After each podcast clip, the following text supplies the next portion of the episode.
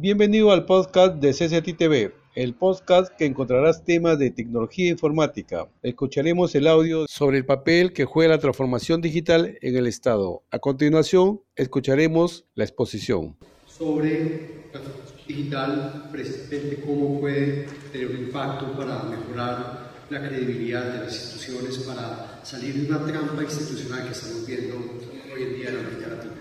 Gran parte de mi presentación es basada de nuestros informes que tenemos sobre América Latina, el LEO, como lo conocemos en inglés por el Latin American Economic Outlook, que en español pues es Perspectivas Económicas de América Latina.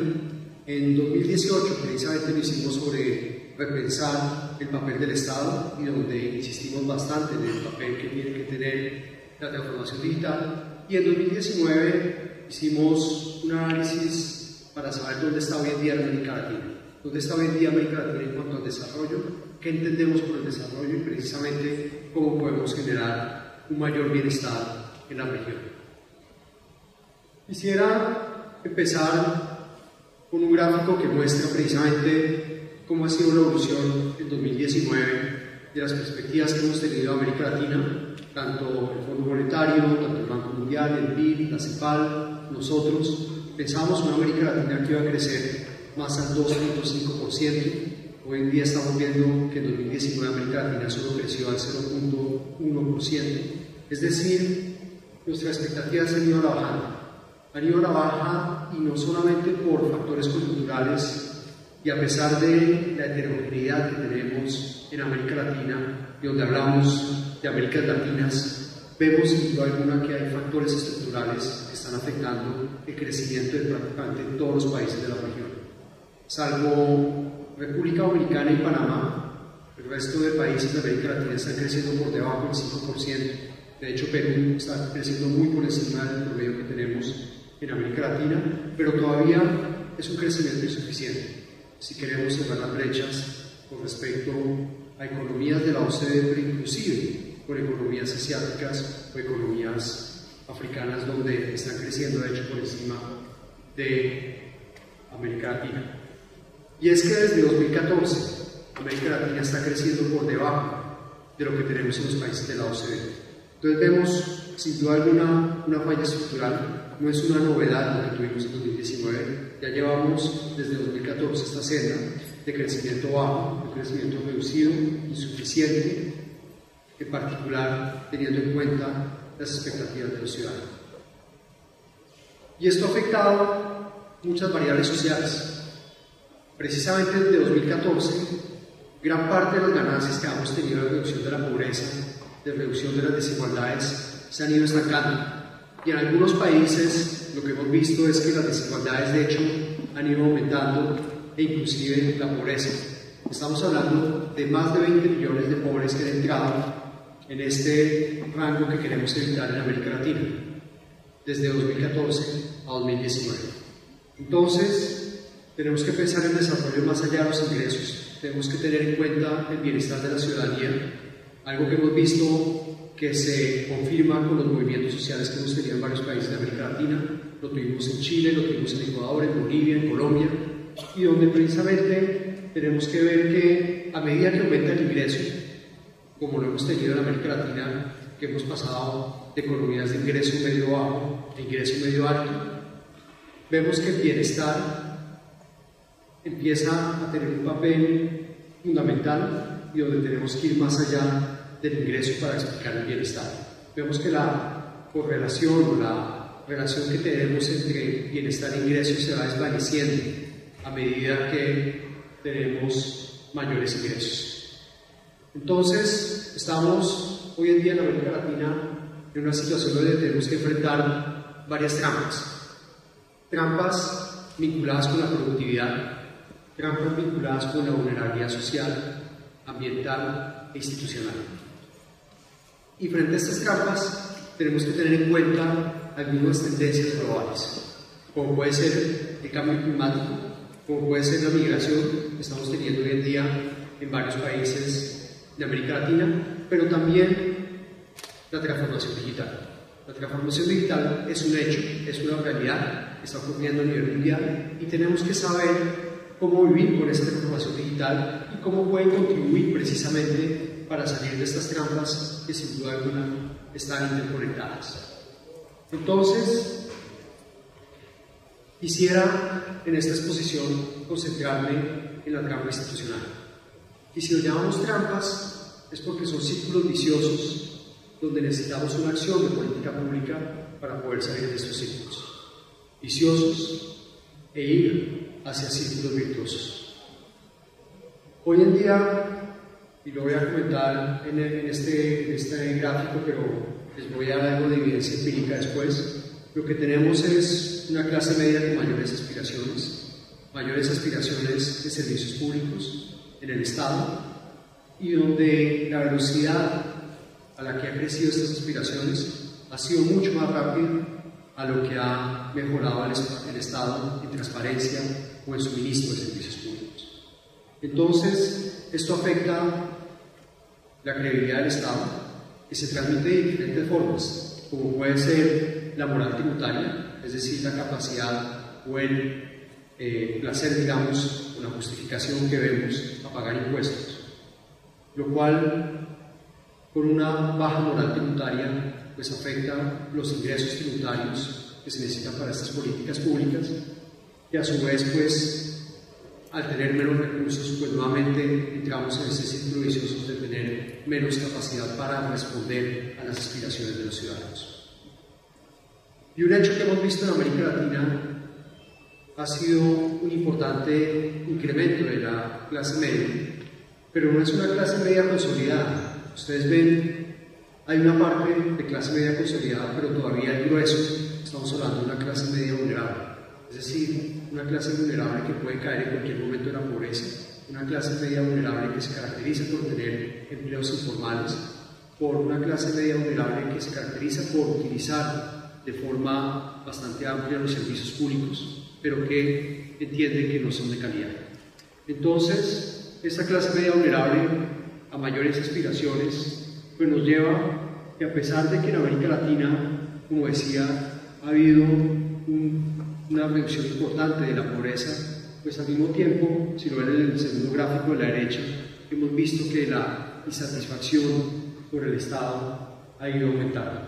Aquí lo que tenemos es la confianza en los gobiernos. La confianza en los gobiernos ha ido eh, empeorando en América Latina, a diferencia de algunos beneficios sociales o totalmente independiente de lo que hemos tenido los ciclos políticos, también de los ciclos económicos. Lo tenemos en el primer gráfico a su izquierda.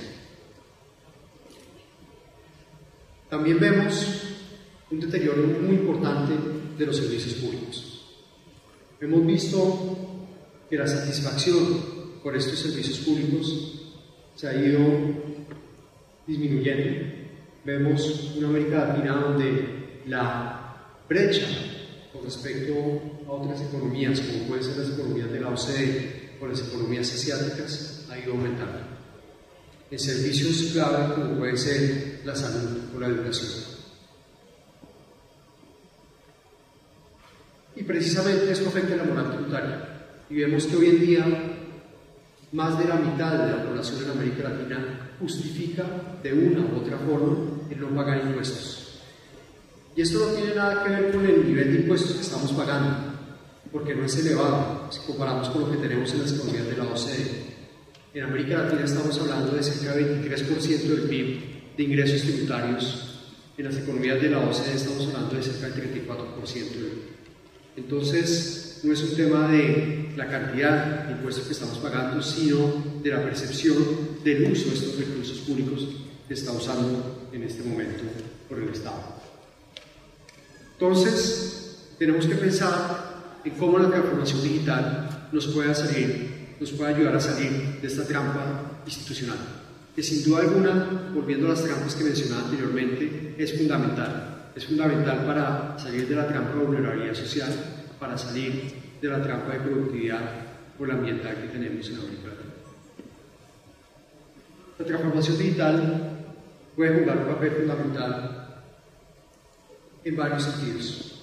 Podemos tener estados más creíbles, También podemos tener estados más eficientes, estados más inclusivos, estados más innovadores. Y lo que voy a mostrar es que cada uno de estos ítems del papel del Estado podemos ver de qué forma la transformación digital puede contribuir. Pero también no es solamente el papel del Estado que puede mejorarse gracias a la transformación digital, sino cómo incluimos la transformación digital dentro de la estrategia de desarrollo del país. Con eso voy a terminar eh, mi presentación, pero antes quisiera volver sobre los cuatro ítems que mencioné anteriormente, estados más creíbles, estados más eficientes, más inclusivos y más innovables. Sobre estados más creíbles, lo que hemos visto son mejoras en América Latina, mejoras importantes, pero donde todavía estamos por debajo del promedio de la OCDE para todos los países de la región. Y donde hay casos interesantes, como ser el caso de Uruguay, donde la participación, pero también el uso del gobierno digital en este país ha sido importante y ha crecido de forma sustancial en los últimos 6-7 años. También necesitamos estados más eficientes. Si vimos el número de horas necesarias para completar una transacción por el gobierno, pues son bastante eh, llamativos esos números. Vemos que se necesitan varios números de horas para completar alguna transacción con el Estado y sin duda alguna la transformación digital puede ayudar para reducir ese número de horas. Y en particular vemos que en el caso de Perú pues es bastante elevado ese número de horas. Estamos hablando de cerca de 8 horas. En el caso de América Latina estamos hablando de cerca de 5 horas para completar una transacción con el gobierno. Necesitamos mayor eficiencia que también se transmite en el número de transacciones que hacemos online o bien para iniciar o bien para completar algún trámite que tengamos que hacer. Nuevamente, si comparamos con, algún, con alguna referencia como puede ser el caso de la Unión Europea, vemos que la gran mayoría de los países de América Latina estamos por debajo. Estamos por debajo en cuanto eh, el número de transacciones que se pueden completar o se pueden empezar bajo las redes. Necesitamos estados más inclusivos y aquí hay diferentes formas para que el Estado sea más inclusivo. Puede ser a través de las consultas públicas que se pueden hacer online, también en decisiones de política pública, decisiones de política pública donde como ciudadano en muchas plataformas, y es un caso ya muy común a nivel local en los países de la Unión Europea, se puede decir cómo asignar un porcentaje de los recursos públicos de acuerdo a las preferencias de los ciudadanos que informan gracias a las redes o gracias a plataformas que tienen las autoridades locales para el ciudadano. En América Latina ha habido eh, mejoras sustanciales, en el caso de Colombia a nivel local es un muy buen ejemplo, donde de hecho ya estamos hablando de niveles cercanos al promedio de la OCDE, pero todavía en el caso de, América Latina estamos hablando de un nivel que todavía es relativamente inferior a lo que tenemos en los países de la OCDE, con una alta, como ustedes ven, heterogeneidad en América Latina. Nuevamente, las Américas Latinas es fundamental tenerlo en la ecuación y donde algunas economías centroamericanas o del Caribe la participación sigue siendo muy, muy reducida. Estados más innovadores tienen diferentes canales. Un canal tiene que ver con precisamente de qué forma se hace o se explota el uso de los datos y se le permite a los ciudadanos volver a usar esos datos para otros fines y fomentar mayor innovación en el país. Frente a un indicador que tenemos en la OCDE precisamente innovación frente al uso de los datos. Vemos que América Latina todavía está en rezagada con respecto a los países de la OCDE, pero vemos ejemplos muy interesantes como puede ser el caso de Colombia, México o Brasil, que de hecho son países que también si vemos en su participación o hacer que los ciudadanos sean más participativos también hay un aumentando. En esos países se ha permitido precisamente poner a disposición el uso de datos y que precisamente los ciudadanos, las empresas, los puedan utilizar para mejorar su eficiencia y generar mayor innovación. Otro factor importante es cómo involucrar a, los, a las startups que están trabajando con las nuevas tecnologías y mejorar la eficiencia del Estado. Esto es una alternativa totalmente innovadora para mejorar la credibilidad de los estados para precisamente generar confianza en las instituciones.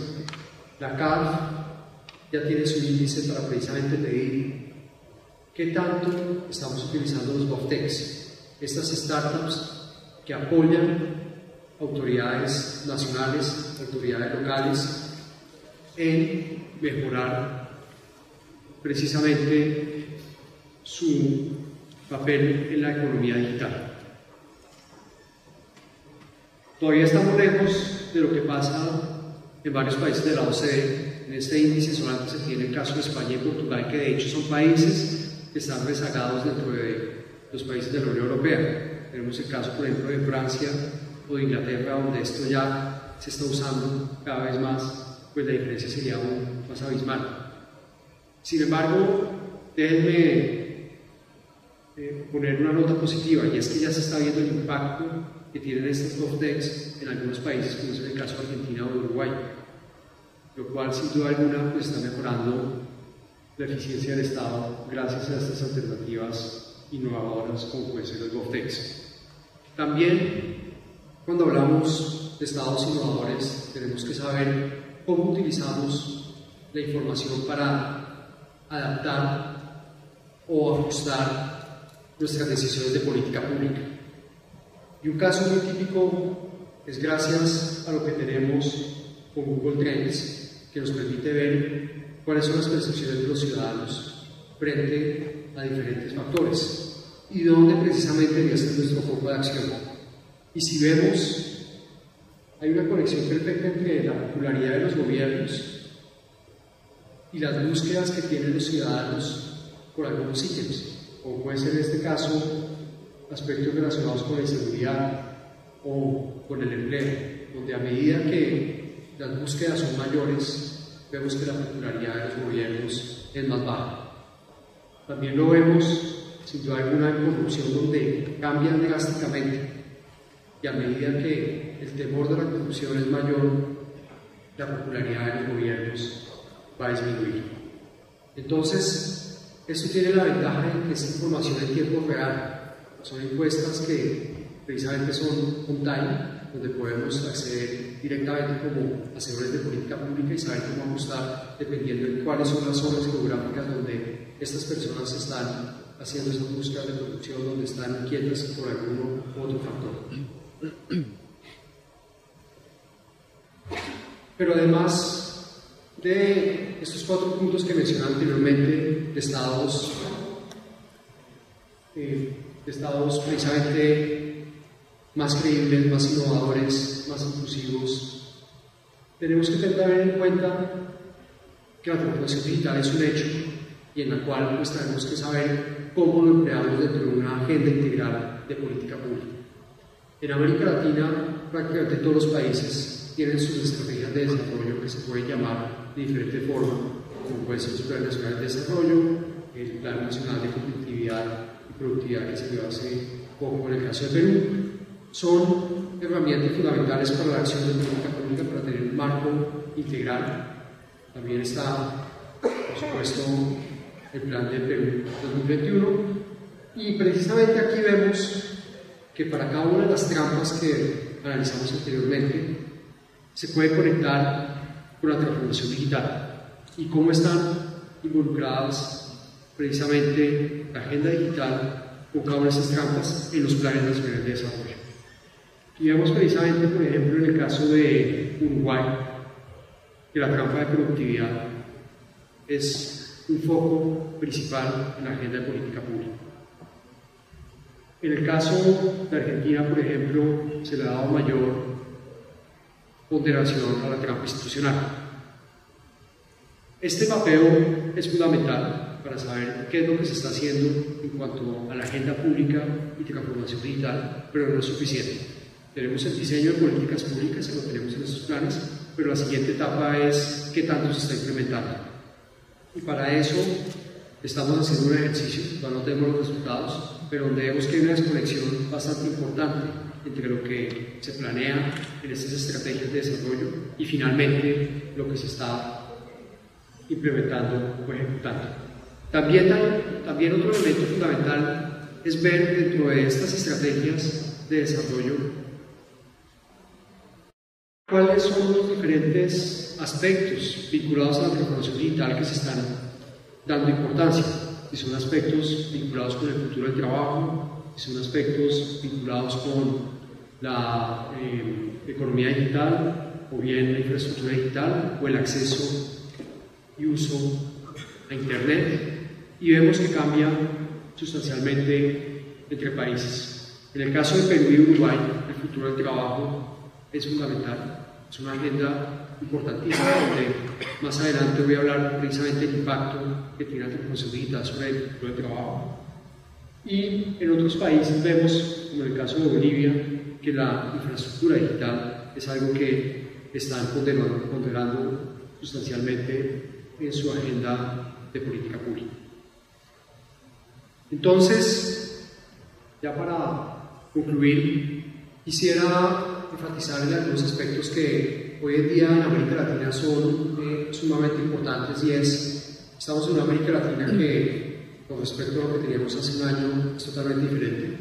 Una América Latina donde ya se está viendo en las calles lo que teníamos hace un año en los gráficos, es decir, un descontento social que ha ido creciendo, un descontento social que está totalmente vinculado con una trampa institucional, una trampa institucional donde la transformación digital puede ayudar a salir de esa trampa. Y para eso tenemos que pensar en cuatro factores importantes. Uno tiene que ver con marcos regulatorios claros y transparentes, algo que no desarrollé en la presentación, pero que en América Latina hemos visto que muchas veces la inseguridad jurídica afecta el negocio. Tenemos también casos donde no hay transparencia en cuanto a competencia en el mercado, pero tampoco hay claridad para los usuarios por ejemplo, de uso de las plataformas, como puede ser en el caso de Colombia con Uber que desapareció recientemente, precisamente por una falta de marco legal consistente con una política del país que es de economía naranja. Un segundo aspecto que lo desarrollé bastante en la presentación tiene que ver con estados más creíbles, más eficientes, más inclusivos e innovadores. Un tercer aspecto es tener en cuenta la transformación digital dentro de las estrategias de desarrollo multidimensionales. Hoy en día tenemos que hablar más allá del universo, tenemos que hablar más allá del PIB. Y finalmente, pues tenemos que ir con esta área digital para acelerar precisamente el proceso que tenemos y tener en cuenta el contexto actual a nivel mundial. Es un hecho, es una realidad y ahora es saber cómo aprovecharlo al máximo gracias a la agenda de política pública doméstica, pero también cómo cooperamos a nivel internacional. Es decir, de qué forma miramos la cooperación internacional, es decir, el papel, por ejemplo, que puede tener la Unión Europea o Estados Unidos en América Latina, pero también marcos globales multilaterales como pueden ser los impuestos digitales, tema que estamos desarrollando sustancialmente hoy en día en la agenda pública de la OCDE.